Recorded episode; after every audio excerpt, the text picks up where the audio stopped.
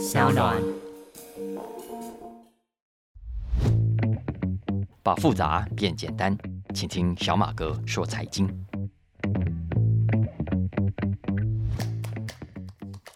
大家好，我是沈云聪，欢迎收听小马哥说财经。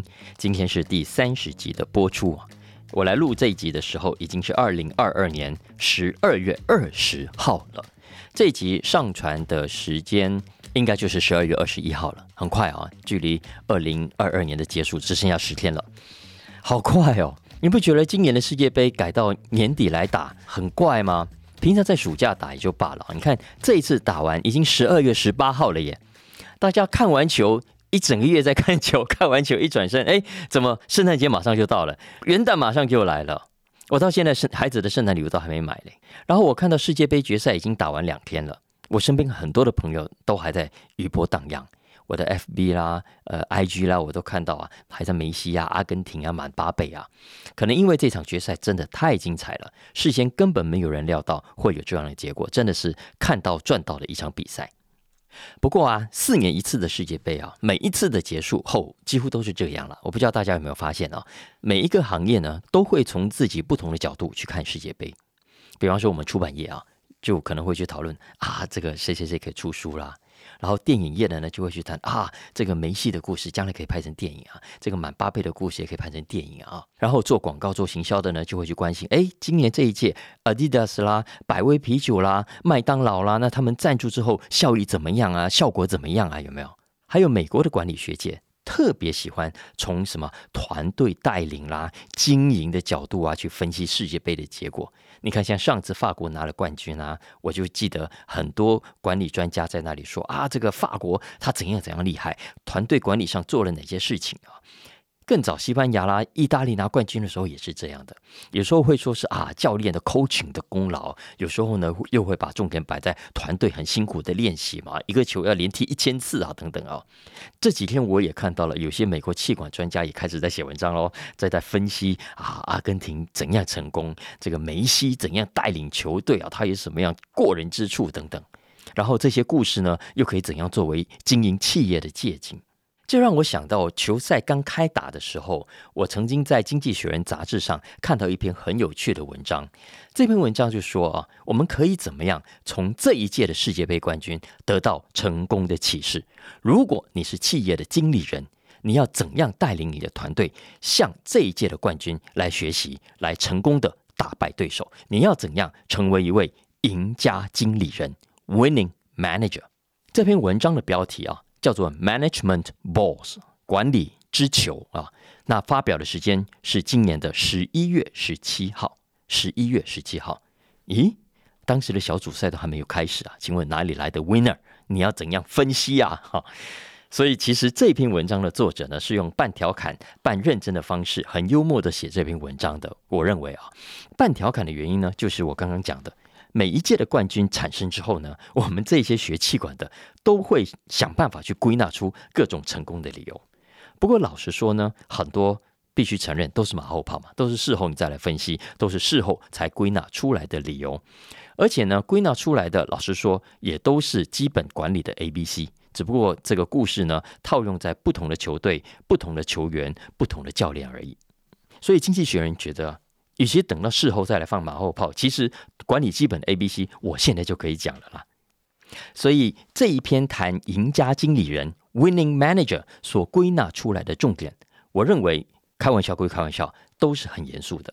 因为从管理的角度来看，不管什么样的队获胜，不管哪一个国家获胜，很可能这个团队的经营者都具备了几个重要的共同点。什么共同点呢？首先，重视团队精神。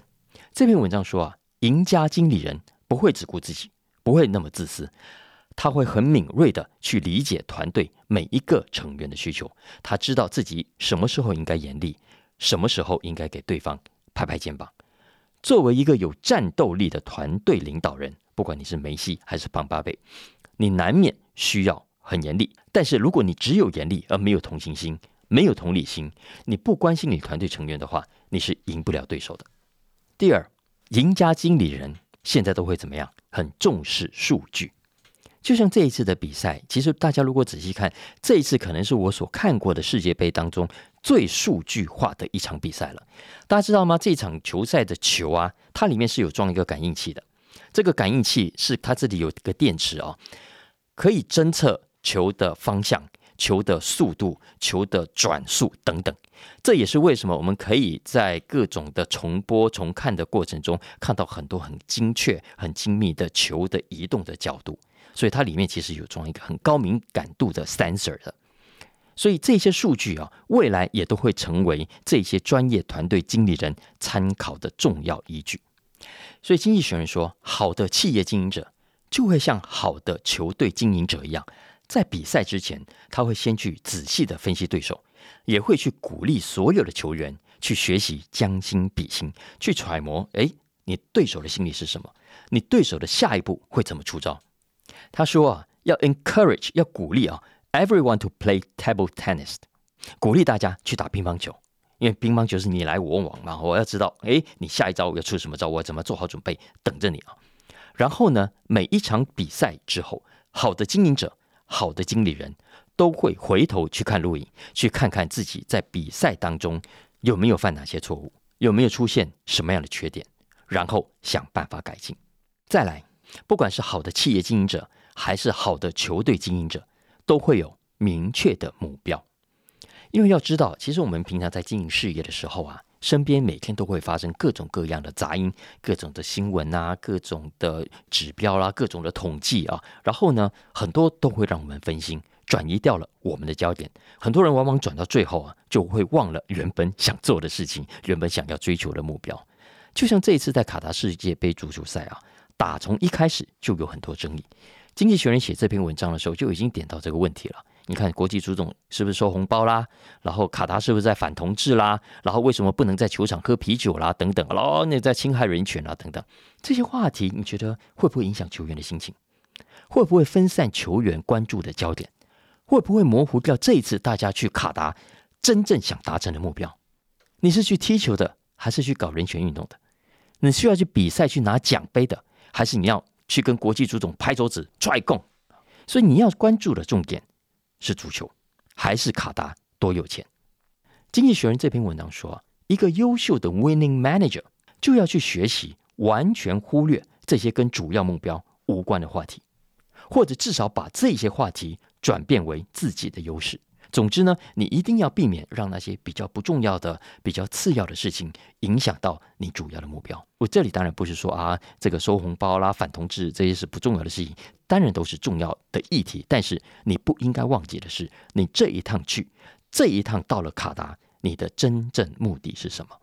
最后，成功的 winning manager 都知道什么？都知道要打造明星级球员。什么叫明星级球员？他们通常知道自己要什么，也知道团队要自己做什么。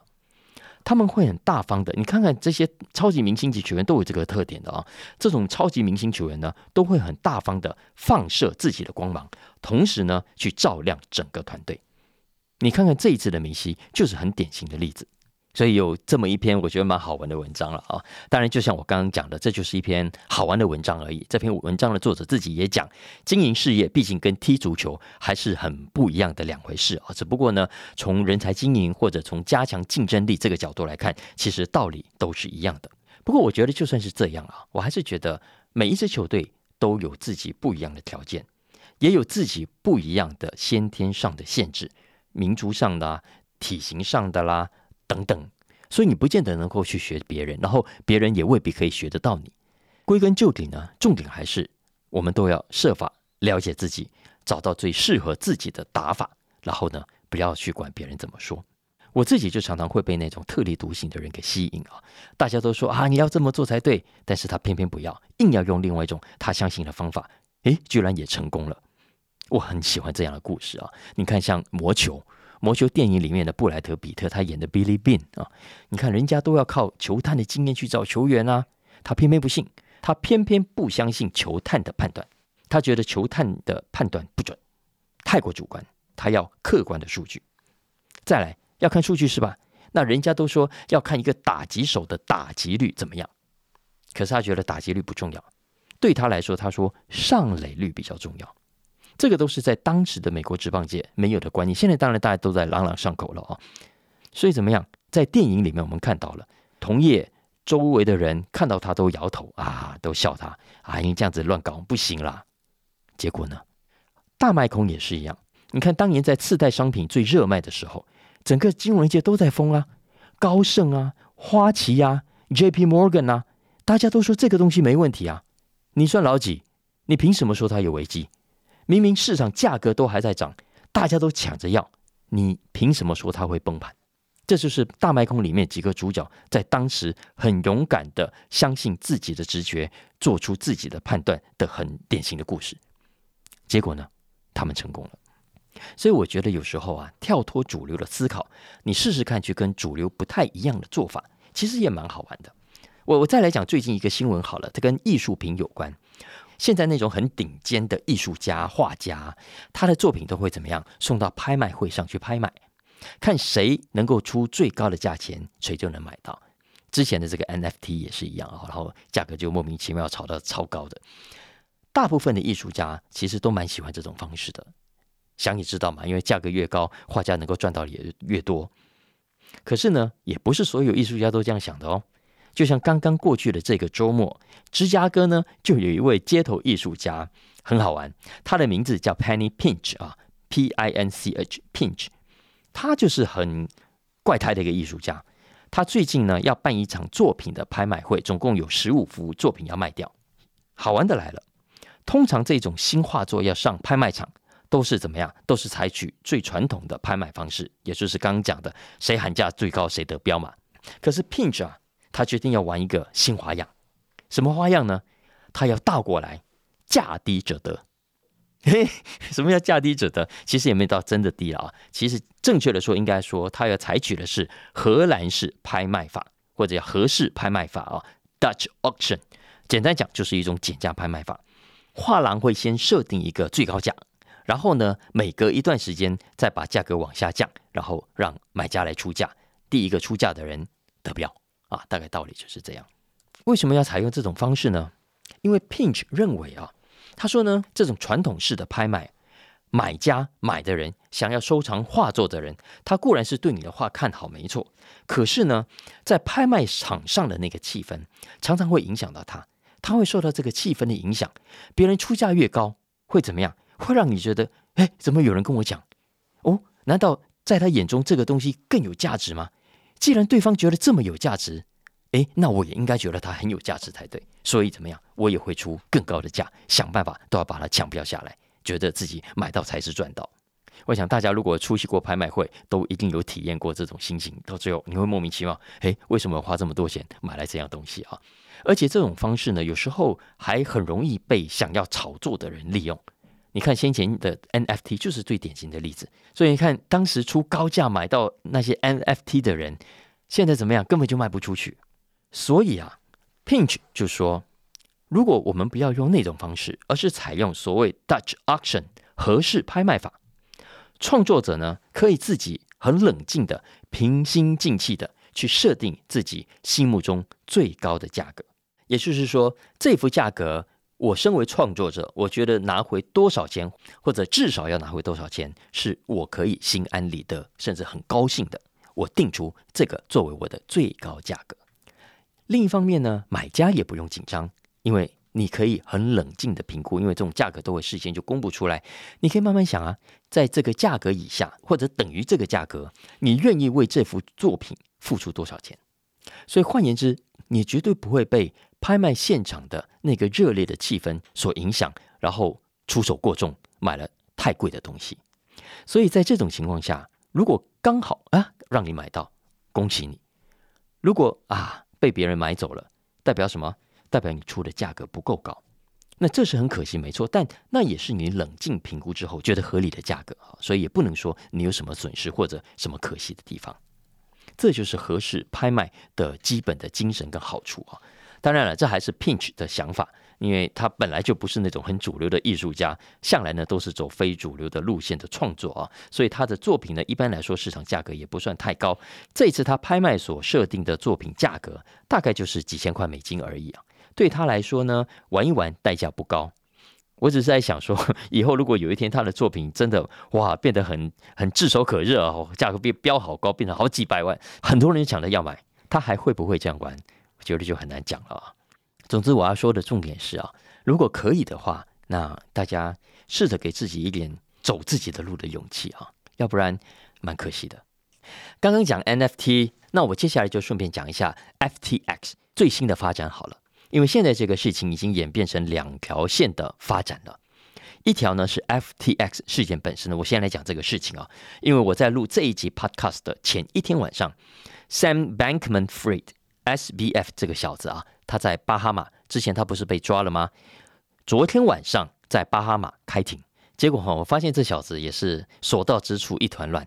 昨天开庭的状况也是乱的，因为呢，他原本跟他在巴哈马的一位律师叫 Jerome Roberts，他已经讲好了一套策略，说好了呢，昨天就让律师来代表他，他不出面。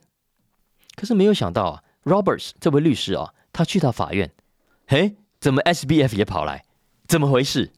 后来才知道哦。应该是 S B F 呢，他在美国也另外请了一个律师，是在美国的律师的建议下，他亲自出庭的，所以这就让 Roberts 很不爽啊，所以他当庭就真的发飙哦，他就真的大声的讲，今天的这个安排，S B F 跑到现场来，跑到法庭来，跟他一点关系都没有，他事先完全没有被告知，所以他就举手跟法官说，我要求暂时休庭，我要弄清楚怎么一回事，所以这个状况。在场所有人都看在眼里啊，所以都哗然，有没有？然后呢，检察官当然也不爽啊。检察官当场就说：“你在搞什么？你在浪费我们的时间呢？你在浪费法官的时间呢？”所以呢，法院哦一阵子骚动。不过后来回来开庭的时候啊，就确定了啊。目前传出最新的消息是，SBF 呢已经同意接受引渡回美国，接下来就等时间的安排了。所以从这个状况，老实说，我们可以发现。S B F 这个小子啊，他这边应该处于某种很慌乱的状态。我可以说，他打从事件爆发到现在，可能身边都没有真正厉害的高手帮他搞定这些事情。包括刚开始事情变康的时候啊，在提出破产保护之前的一个多两个礼拜，在当时呢，我就曾经听说了 S B F 呢，好像无头苍蝇一样，他到处打电话，到处去找那些有钱的人帮忙。然后呢，为了希望人家帮忙，还开出一些很奇怪的条件。最后呢，也因为看起来真的太可疑又很奇怪，反而让这些金主啊起了疑心，所以大家都收手。因为在这种情况下，大家是不敢放心的把钱交给你的。就像当时不是说 Binance 的那个赵长鹏 CZ 吗？他最后也是不理他，放给他倒。那 FTX 也因此最后走上破产保护。然后讲到赵长鹏。这就是这一个礼拜来另一条线的重大发展了，因为这一个多礼拜来啊，币圈除了关心 SBF 之外，同时呢也很关注 CZ 赵长鹏。为什么呢？因为第一，上个礼拜我不是说 SBF 他被捕的隔天，照理说是要参加美国众议院金融服务委员会的听证会吗？那后来隔天的听证会当然照样的举行，只是没有 SBF 而已。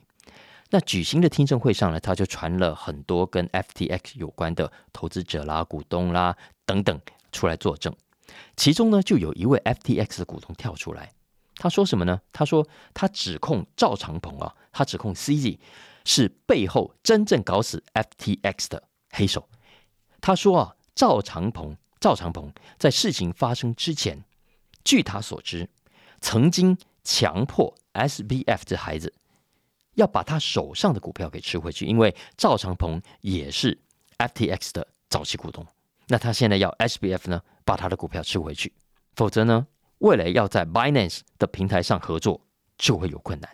所以啊，SBF 一下子户头上少了二十几亿美金的现金。然后接下来根据这个股东作证啊，他说赵长鹏呢在抛售 FTX 的货币 FTT，所以最后才会造成一连串的股牌效应。所以他作证之后，因为现场很多记者嘛，所以他哇，嘴巴都张了好大，真的假的？真的假的？不过后来后来，因为他主要的消息来源还是 SBF 本人，所以算是 SBF 的片面之词。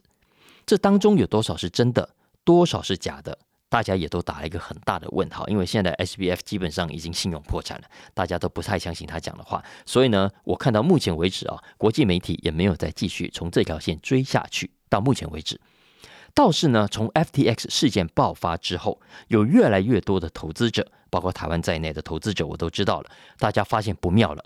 原来啊，这些平台不见得有什么保障，所以现在很多人都尽可能的赶快把钱给领出来。光是上个礼拜一到礼拜三，Binance 啊，就是赵长鹏的币安就被提领了超过六十亿美金，累计到现在应该已经超过一百亿美金了。我没有最新的数字。那这对赵长鹏来说当然是非常大的危机啊，因为就跟银行挤兑一样，这种状况你没有处理好，没事都会变有事。所以这几天为了要灭火，为了要让投资者，为了要让股东给安心，赵长鹏呢这几天常常上美国媒体。哦，他拍胸脯啊，他保证 Binance 的财务没有问题，是经得起考验的。他还很大气啊，他说啊，顾客如果不放心，要把钱领回去，对不对？没问题，尽管放马过来，我没在怕啊。意思是说，拍拍胸脯，我们财务没问题的啦啊。然后呢，他还提供了一家会计师事务所，叫做 Mazars M A Z A R S Mazars 的报告书。来证明自己的财务健全，有足够的储备或者说准备金，绝对不会像 FTX 那样偷偷把客户的钱搬走之后呢？现在客户啊想要讨钱都不知道去向谁讨。可是问题就出在，刚刚讲的这个报告书哦，CZ 赵长鹏他不提还好，他一提呢反而引起更多的争议。为什么会这样？我跟大家说明啊，因为第一呢，Mazars 刚刚讲的这家会计师事务所。它只算是一家中型的事务所，而且本来就不是业界声望最好的。Mazars 之前曾经有一个很有名的客户叫做川普，所以光是看到川普的名字，很多人反而觉得里面有文章了。而且呢，老实说，大家重视的还是四大会计师事务所，因为他们可信度最高的。为什么像 Binance，你已经是业界最大的公司了，你规模这么大，你不去找四大？会计师事务所来帮你查账，而是找上 Mazars 这样的事务所呢？为什么呢？我有看到访问 CG 在当时被问到这个问题的时候，他说：“哦，那是因为啊，四大会计师事务所其实不了解加密货币。”可是这种说法啊，马上就被记者打枪。为什么呢？因为大家都知道，另外一个交易平台叫 Coinbase，Coinbase 就是找四大会计师事务所之一的德勤来当 auditor 来帮他查账的。所以显然，CZ 的说法是讲不通的。而且更重要的是，刚刚讲的这家 Mazars，他帮币安做的，帮赵长鹏做的，也不是什么查账，不是很严谨的 audit，而是提供所谓的 POR，叫做 Proof of Reserves Report，中文叫储备证明报告书 Proof of Reserves 啊，简称 POR。那什么叫 POR？什么叫 Proof of Reserves Report 呢？简单讲啊，就是一份报告来表示呢，你公司里头总共有多少资产，总共有多少负债，然后你的资产够不够支付你所欠的钱。打个比方说，你的客户存放在你这里的总共有一百亿美金，所以呢，你至少欠客户一百亿。那你的资产里面，现金啦、比特币啦，或者是其他加密货币，你加起来有没有一百亿呢？那根据这一份 POR 啊。Binance 的资产啊是大于负债的，所以呢，赵长鹏，请大家放心放心。那 Binance 也不是唯一一家用这种 POR 来取信于大众的啊，因为另外几家平台也是用这一招的，像 OKX 啦、Crypto.com 啦、KuCoin 啊等等都是。但是，但是在此刻，在此刻，赵长鹏的这一招也许可以糊弄过一些小散户啊。可是呢，你看这几天啊，财经媒体都不买单，为什么不买单呢？我跟大家解释一下，因为呢，这种 POR 它只能证明会计师事务所所看到的你名下的总资产跟总负债，但是它没有办法去证明这些总资产当中有多少是属于客户的，有多少是属于公司自己的。因为在我们传统金融界啊，业者呢帮客户所保管的资产是必须跟业者自己的资产分开管理的。你不可以混在一起的，所以一旦你公司破产之后，这些钱因为是分开管理，所以客户的利益受到保障，这些钱都可以还到客户，不可以纳入你自己的破产保护。加密货币也是一样啊，你 Binance 只是一个平台，你只是负责帮客户保管这些加密货币，所以照理说你也应该清楚的把自己的钱跟客户的钱分开来然后清楚的交代这件事情。所以光靠 P O R 是没有办法说服这些财经媒体的啊。于是就有人问 C Z 啦，好吧，你如果只给我看这个的话，那我要问你，万一万一 Binance 的营运出问题到了，可不可以告诉我客户的钱怎么办？我想这个问题等于也是帮我们台湾很多的投资者在问的啊。那 C Z 就说他在访问里面就回答，他说呢，Binance 早在二零一八年就成立了一个叫做用户安全资产基金，英文叫做 Secure Asset Fund for Users。简称 SAFU 啊，叫做 SAF。他说这个 SAF 账户里面有放了好几种货币啊，比特币啊等等。然后呢，总共大概有十亿美金。不过他也是用讲而已，因为外界完全没有看到可靠的详细的资料。也就是说，也是说，我我先到这里为止。币安呢，他还没有办法提供有说服力来证明 CZ 目前为止的说法，还是没有让市场安心。这也是为什么这几天我们看到币安自己的加密货币。价格还是在跌，然后整个市场其实也都还在慢慢的流出资金当中。这还不是最糟糕的，因为就在赵长鹏刚刚讲的这个说法引起争议之后，Mazar 这家事务所做了一件事情，什么事呢？他干脆啊，把赵长鹏原本他公布说啊有这个 P O R 有这个 P O R 有没有要大家相信？结果呢，Mazar 把这份 P O R 从网站上撤下来。也就是说，你现在再去网站上看，这里是四零四，完全看不到这个网页了。Mazars 给的理由是，他们担心这份报告在有争议之后呢，被外界误解，所以他们暂时把这份报告给撤下来了。对，听听起来就像是理由嘛啊。可是要知道，这对赵长鹏、对 CZ、对币安来说，他的 credit 上的伤害是非常大的。Credit 这件事情很重要的，我们讲了很多次了。在金融投资这个市场，你不要看，的确是还是很多骗子、很多诈骗集团的。但是归根究底，信任是非常重要的一个元素。一旦你的信用被人家怀疑，你接下来就会很麻烦。所以我看到现在美国很多的财务专家都开始在提醒加密货币的投资者，大家一定要认真看待交易这个不确定的风险。目前看起来很安全、不会出问题的这些平台。